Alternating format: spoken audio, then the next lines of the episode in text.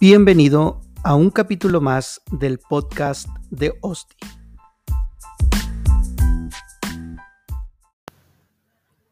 Continuamos con el Sermón del Monte. La primera parte se le conoce como las bienaventuranzas. Jesús inicia su predicación con una parte que, como ya mencionamos, se le conoce como las bienaventuranzas. Primero, eh, debemos entender la palabra bienaventurado. Según el diccionario Porrúa en su edición de 1975, la define de la siguiente manera, que goza de Dios en el cielo, afortunado o feliz. El término bienaventuranza no aparece en la Biblia, sino que se deriva de la palabra latina beatus, que significa bendito, feliz o afortunado.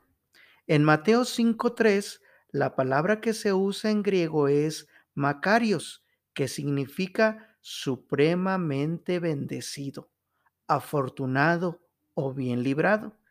Así que cada una de las personas que cuentan con la característica que menciona Jesús en la primera sección de su predicación son supremamente bendecidas.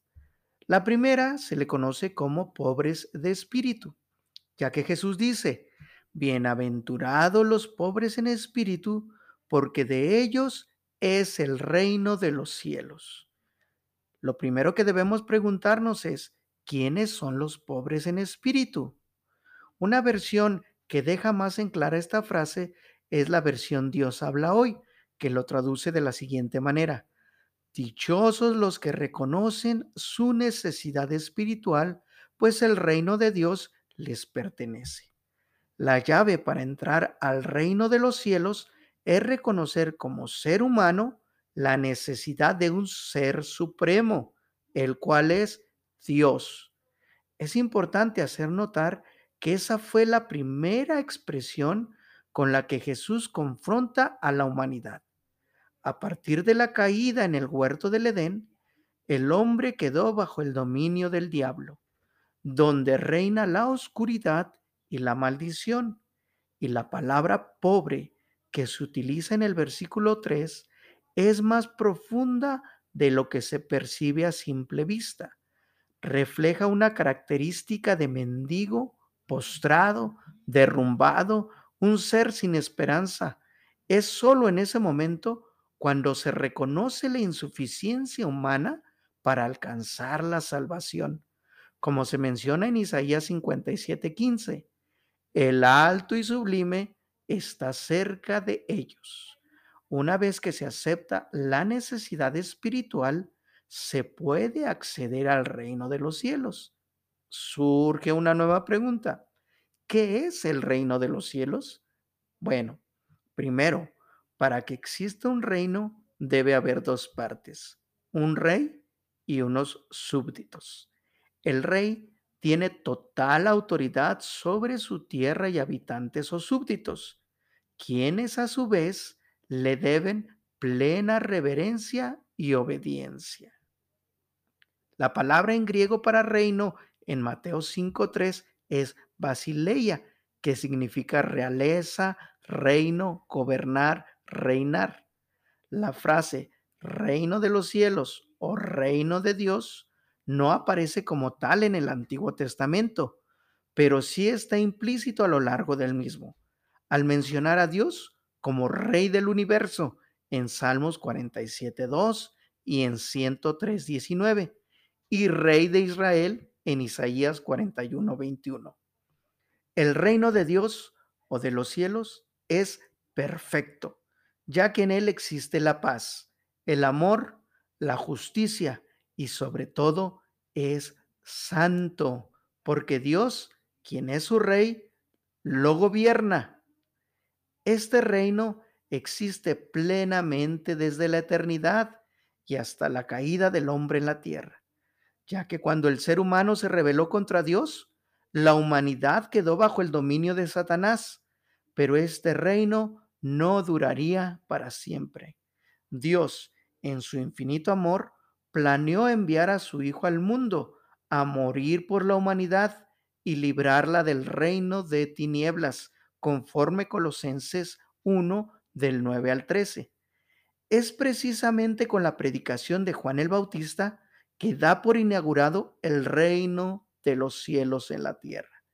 Él llama a sus oidores a arrepentirse, es decir, volver de sus malos caminos y reconocer que el tiempo del esperado Mesías había llegado.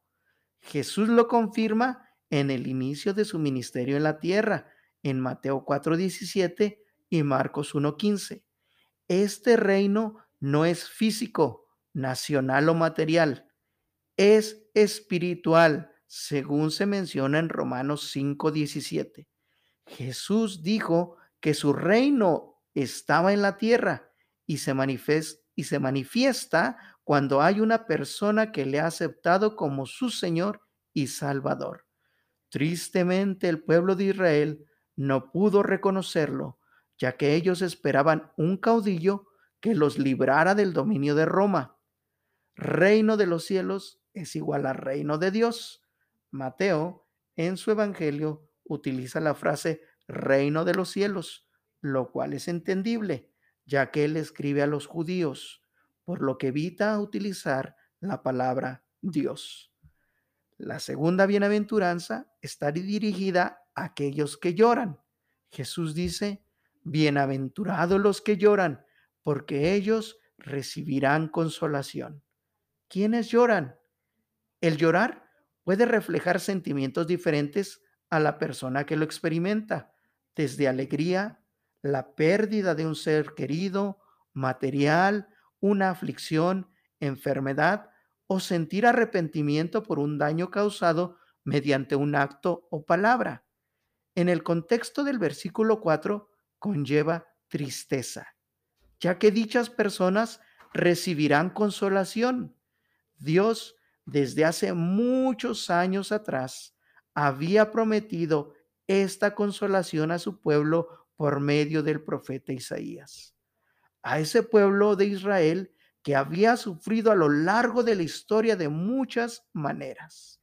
En el contexto actual, las personas que lloran en este versículo son aquellas que sufren por causa del pecado, que los vuelve débiles delante de su Creador.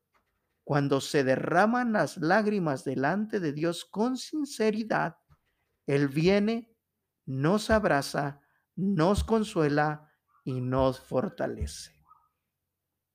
La tercera son los mansos. Bienaventurados los mansos, porque ellos recibirán la tierra por heredad. Los mansos, también traducido como humildes o apacibles, reflejan un estado del corazón, un corazón humilde. Estas personas son las escogidas para heredar y poseer la tierra que Dios les prometió conforme Salmos 37, 9 al 11. Aristóteles definía la palabra mansedumbre como el intermedio entre los dos extremos, enojarse sin razón y nunca enojarse.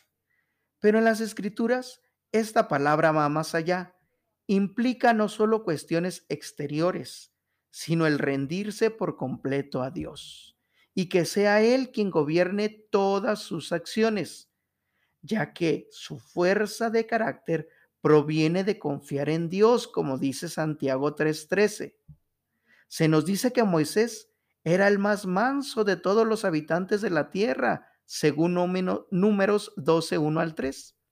Una vez que el corazón humano es humilde delante de su Creador, Él lo llama su amigo y le permite la entrada y heredad del reino de los cielos, recordando que la heredad no será tierra o propiedades materiales, sino celestial.